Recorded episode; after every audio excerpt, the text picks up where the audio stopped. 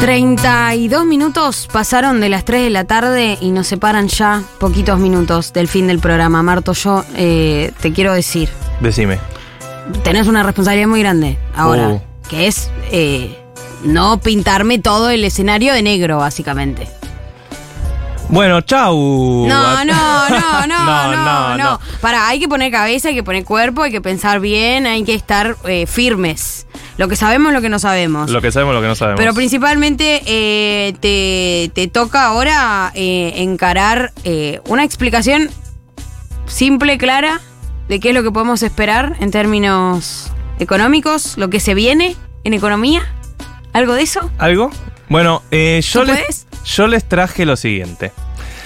Estos días que estamos viviendo, estas semanas, se supone que es la luna de miel que tenemos como país con Javier Milei. No, no, no, no, no, no tiene nada de luna de miel. esto. Bueno, se llama así, los primeros días, las primeras semanas de un gobierno es la luna de miel. Bueno. No lo digo yo, lo dice la ciencia política. lo dice el manual. Lo dice el manual. Dios. Entonces, si es una luna de miel, Sí. es porque hubo un casamiento. no, ¿qué- estas metáforas típicas de econom- Y economista. si hubo un casamiento, hubo algo prestado, algo azul, algo viejo, algo nuevo. Ay, no, te amo. Así que les traje algo prestado, algo azul, algo viejo y algo nuevo del plan económico de Javier Milei. Vamos. Para, no, no, no. O sea, llevaste la metáfora de los economistas a otro nivel vos. Y yo aprendí eh, del mejor, le mando un saludo A Ojo que se puede ir toda la mierda. O eh, dolarizar es como cortarse una pierna. Eh, Carlito Melconian, un saludo. Un saludo. No lo conozco. Él tampoco me conoce, así que. Bueno, pero No, en honor a él. En honor a él. Empezamos con algo prestado. Dale, ¿Les parece? básico. Claramente, lo prestado es el plan Toto Caputo. ¿No? El, el plan Toso Caputo. Y eh, es prestado claro, para mi ley. sí, tal cual, tal Full cual, prestado. calcado. Ministro de Mauricio Macri, eh, vos lo llevás a, supuestamente al Ministerio de Economía y abandonás una de tus eh, Banderas, insignias, claro, insignias. económicas, que era la dolarización. Eh, parece el meme ese de los Simpsons de dolarizar y terminar con el Banco Central. No hay otra opción. Sí, ¿Lo sí. pasás a dolarizar y terminar con el Banco Central? El- No, hay otra opción. Que lo pague la gente. Para, Eh, eh, más que prestado, forzado. ¿No? Tipo, met- metido por la ventana. Un poquito. Bueno, no sé, hoy Gaby Pepe dijo otra cosa. Está bien, no, no, voy, No, voy a no. aceptarlo, voy a aceptarlo. Sí, de vuelta. Está todo muy en veremos. Entonces, tal vez en tre- 30 minutos salen a decir que finalmente el ministro sí es Emilio Campo y se avanzan con la dolarización. Era todo mentira. Era Eh, mentira. y tenemos que regular en chancletas. Bueno, Pero eh, por ahora es esto. por ahora sería algo medio prestado. ¿Por qué decimos prestado? Bueno, porque sería tal vez un plan eh, early macrismo reloaded, podría decirse. Sí, no se claro. sabe bien eh, de vuelta quién va a responder políticamente y demás, pero sería un poco intentar Hacer lo hacer lo que no le salió bien, ¿no? Intentar mejorarlo entre comillas. Eh, sabemos que, por lo que viene circulando, tendría una pata muy fuerte de ajuste fiscal, Hmm, ¿sí? ¿Se acuerdan que mi ley hablaba del 15%, 15 puntos del PBI sí. que iba a ajustar? Estuvieron explicando un poco mejor esa metáfora. Ese 15% serían 5% de ajuste fiscal, que serían las transferencias a las provincias, serían la obra pública y sería los subsidios. Transferencia a las provincias no es coparticipación. No es coparticipación, coparticipación es automática. Ok, bien. Esto La es. coparticipación es los impuestos coparticipables, eh, por ejemplo el IVA, Claro. que se paga en las provincias, bueno, una parte va directo a las provincias. Bien. Estas transferencias son transferencias, por ejemplo, hay una sequía, hay una Sí, inundación, incendio. incendios, bueno, la nación le baja plata a tal provincia. Sos mi amigo Tuki. Sos mi amigo, Tuki. Hay una obra importante para que vos hagas en tal lugar, te paso parte de la guita. Tenés que ganar elecciones, Tuki. Lo que fuese. Un poco. Pará. eh, y vos, eh, un 5% ese ajuste. 5% sería ese ajuste. Y hasta ahí más o menos te darían los números. Estamos diciendo eliminar todos los subsidios, eliminar toda la obra pública, eliminar todas las transferencias. O sea, pagar el bondi a 700. Pagar el bondi a 700, pagar electricidad lo que salga, pagar gas, lo, que gas sal- lo que salga. Lo que salga es eh, precio de mercado internacional, en este sentido, tipo gas y luz. Y bueno, en parte también tiene que ver con que aumente también el costo de producción, ¿no? Si, si el plan, el famoso plan gas y los distintos planes que fue haciendo el gobierno de eh, coordinar con la producción para mantener precios bajos, bueno, tal vez eso, tam- eso también podría terminarse. No sabemos, la verdad. Nadie, nadie, nadie sabe, Sabe. cuánto puede irse A veces- la boleta. ¿Te puedo confesar algo? A veces me levanto y digo, che, Me encantaría creer que el liberalismo funciona. que, que de verdad la oferta y la demanda ajusta a los problemas, ¿entendés? Me encantaría confiar en ¿Sabés eso. que esta semana hubo varias personas eh, de nuestro círculo que me han preguntado, che, ¿y si, ¿Y si funciona? ¿Vos si no crees que puede no? funcionar? Eh, ojalá. En algún punto ojalá funcione, Estoy chicos. rezándole a Dios. Yo no la veo, pero yo soy Y un la- simple a las mortal. pruebas me remito. Yo soy un simple mortal. A las bueno, pruebas me remito. ajuste del 15%. Bien, 5% sería eso. sí. La obra pública, recordemos, es muy fuerte en muchas provincias también. Entonces, un poco lo que decía Gaby de estás terminando y ajustando muchísimo a las provincias porque les aumentás un montón las tarifas, sobre todo a la región AMBA, pero después le sacás la obra pública a todo el país. El trabajo, sobre todo, ¿no? y el trabajo que eso conlleva público. y eh, las transferencias directamente a las Claro, claro. Entonces va a haber algo ahí también político fuerte con los gobernadores. Bien. Eh, y el otro 10%, Bien, tiraba. Bien. y los otros 10%, el otro 10% del PBI serían la famosa LELIC. Ah, bueno. Y ahí uno dice, ah, bueno, Bueno. Entonces no era 15 puntos de ajuste, me estaba mintiendo un poquito. Bueno, pero ¿no? eso es inflación. Bueno, ¿qué pasa? Lo que están diciendo es, si tenemos LELIC por 10% del PBI, yo voy a tomar deuda, voy a hacer algún arreglo con los bancos para que me pateen un poco esa deuda de LELIC y desaparece ese déficit que se llama cuasi fiscal. Porque no es fiscal, o sea, no es un déficit que estás subiendo, pero te va pagando interés, te va pagando Claro, interés y te va generando un rojo ahí. Bueno, entonces sería 5 de lo fiscal y 10 de la LELIC. Ahí también resta ver qué va a pasar con las empresas públicas que es otro asterisco muy importante. Ya salió Javier Milei a decir que él privatizaría IPF, privatizaría los medios públicos, también quiere darle aerolíneas argentinas a sus trabajadores, algo que no funcionó. Las últimas experiencias en la región, hubo una hace, hace un par de años en Uruguay, con una aerolínea bandera que había quebrado y la agarraron los trabajadores en medio en modo Cooperativa. cooperativa. También en Brasil hubo una experiencia con Varig. No funciona en parte porque si son deficitarias, alguien tiene que poner la plata. Te imaginarás que Claro. los trabajadores no tienen esos fondos. Bueno, hay que ver. Estas, el déficit de las empresas públicas es menos de un 1% del PBI. O sea que tal vez la Eh. venden y la hacen guita, no suena algo increíble en términos de números como para que eh, asuman el costo político por lo menos en el primer año. so- y también pensando que no va a ser tan fácil en todo caso. Tienen que pasar por el Congreso, van a tener problemas Claro. judiciales. No, no, no rifarías tu capital político por ese 1% de déficit. Y no está algo tan rápido en todo caso. Entonces, si quieren llegar al superávit fiscal, como No, están buscando, No es el primer lugar. desde el donde- día cero, bueno, tal vez eh, no, no serviría hacerlo porque no va a ser algo tan rápido. Bien, bien. Estamos. Eso fue el algo prestado. Ok. Pasamos al algo azul. Sí, me, no sé. ¿Qué es el azul? Ay, no entiendo. Le- Tuvo una, sangre azul. tuvo una entrevista el fin de semana pasado con una persona de Finlandia. Era un periodista. Sí. Que me hablaba un poco español y me preguntaba, ¿y qué está pasando con el dólar azul? Yo decía, ¿qué? Ah, el blue. El dólar azul. No lo puedo creer. Yo decía, no, no, acá le decimos dólar blue. No lo puedo Y él me creer. miraba cara de, ¿qué? Azul. Ay, Dios. Cuestión, ¿qué va a pasar con el cepo? ¿Qué va a pasar con el dólar azul? ¿Qué va a pasar con el dólar azul? Bueno, parece que no se sacaría el primer día. Bien. Eso No, es lo sí, que dice. Está bueno eso, ¿no? Eso es lo que dice el posible ministro Toto Caputo. Eh, aprendieron un poco de la gestión Eh. de Macri 2015. Menos Eh, mal. Dios. es un chiste, pero no tanto, Sí, real. sí. Creo que hay algo de que se dieron cuenta de que, bueno, eh, hay que arreglar un poco los números hasta que uno pueda sacar el cepo Bien. y eventualmente que no explote en ese, en ese camino. Bueno, Massa también hablaba de levantar el cepo igual. Estábamos hablando Massa un año le a- daba. eso, Massa hablaba de levantar el cepo a finales de 2024 y seguramente también lo que circulaba mucho era, bueno, que iban a no devaluar, sino darle como más importancia al dólar financiero. Independientemente de levantar el cepo o no, eh, la unificación cambiaria en ese sentido, no se dice unificación cambiaria, Sí. o sí, pero digo como eliminar los tipos de dólar. Claro. ¿Eso podría hacerse antes de levantar el cepo? Es que es un poco ese, el objetivo de levantar el cepo es que haya unificación cambiaria y que no, haya- no tengas tantos tipos de cambio. Ok. El objetivo, por lo que se sabe, sería no hacerlo al principio, Bien. sino ordenar un poco. or- eh, lo que dice mi ley es primero hay que ordenar la del LIC. Ok. O sea, primero que tenés que ordenar. Esa es la obsesión de él. Sí, es la obsesión de, de Milei. Lo que dicen los economistas es la de LIC tal vez pueden esperar, pero queda claro que si levantás el cepo ahora, la Se te todo. Sí, devaluás un montón, eso se te va a inflación y con, si no tenés un plan económico armado todavía, no vas a poder estabilizar. Claro, Entonces, eh, quedaría para mediano plazo. Bien. Ahí la duda es dolarizar o no, ¿no? ¿Qué va a pasar con el plan dolarizador no se sabe si sigue estando en el mediano plazo.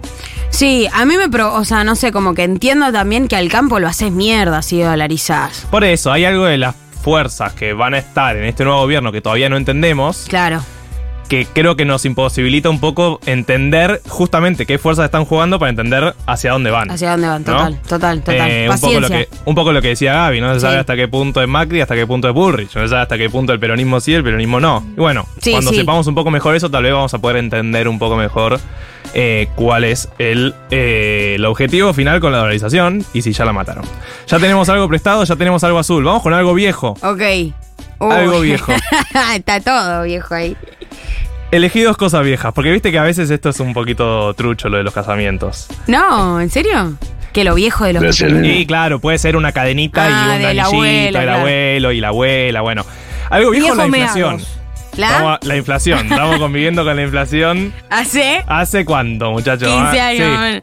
sí. Y de toda la historia de Argentina más o menos, bueno, seguramente aumente fuerte en los primeros No me meses de la presidencia de Javier Milei. Ya se está hablando de por encima del 20%. 300 anual, ¿le dan? Eh, y sí, el tema es que cuando la inflación ya pasa a un régimen tan alto como el que estamos viviendo Ahora. mm. ya no tiene tanto sentido ver la inflación Anual, anual. o- Porque pensá que vos ahora, si medís la inflación anual, estás viendo lo que pasaba también en noviembre de No, 2022. es terrible Es eso, porque país. yo recién ahora me acostumbré a hablar del 140 anual y 140 va a quedar en el semestral casi. Claro, pero Ya además, la inflación alta, Claro. uno la empieza a medir ya en menor tiempo. Entonces ves la inflación trimestral, Claro. ves la inflación mensual, Me- semanal como hizo. semanal como hizo el gobierno.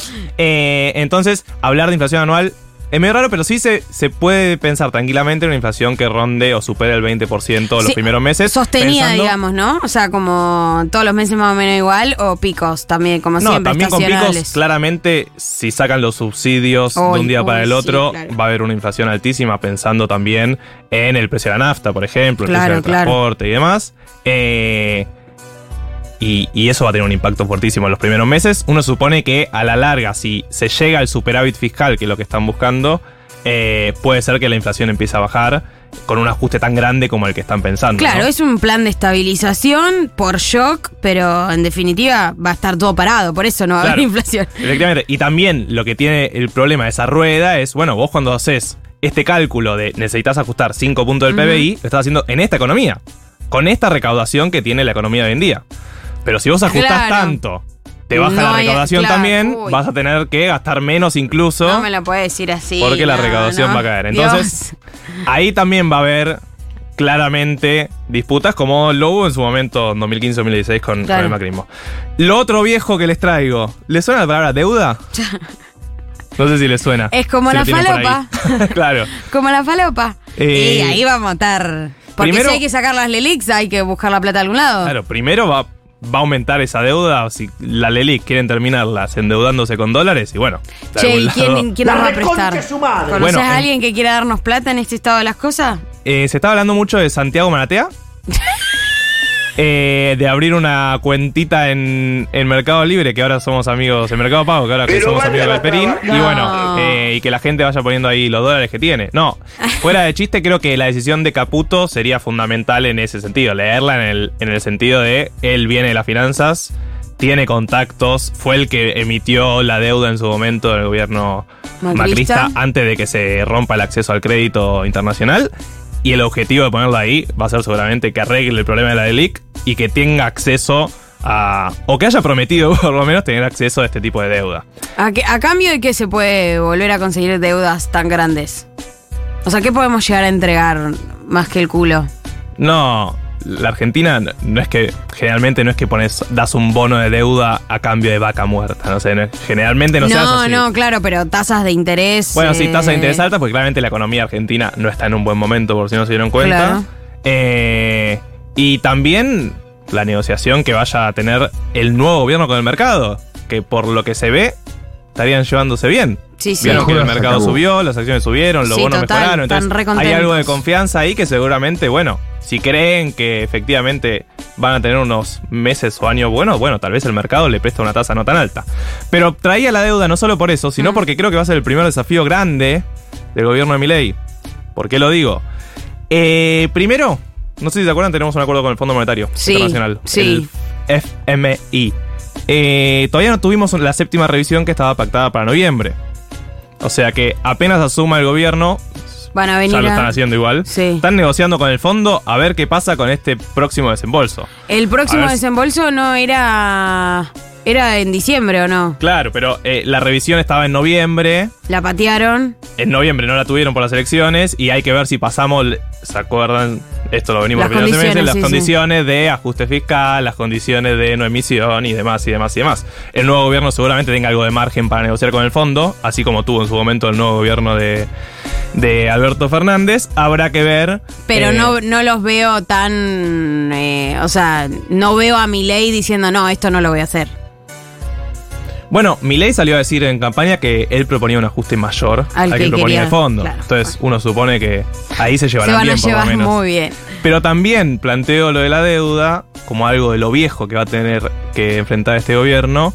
Porque en enero ya vamos a tener un, un pago de deuda importante. Vamos a tener casi que pagar 4 mil millones de dólares. Y como saben, la Argentina no tiene dólares. Esos 4 mil millones de dólares incluye deuda con el fondo, pero también incluye deuda que había reestructurado Martín Guzmán hace un par de años los con los privados, los bonistas, también Club de París. O sea que en enero Ay, no. un par de días después de que asume el 40 gobierno, grados va a ser, no vamos a tener luz, se va a cortar la luz, hermano, no va a poder prender el aire acondicionado y nosotros a negociando con. compren los- ventiladores. Ventiladores a, a manivela. Eh, y sí, y ya en enero va a empezar a tener desafíos importantes este nuevo gobierno. Bueno, ya pasó el prestado, ya pasó el azul, ya Sí. pasó lo viejo. ¿Qué Queda lo nuevo. Ay, Dios.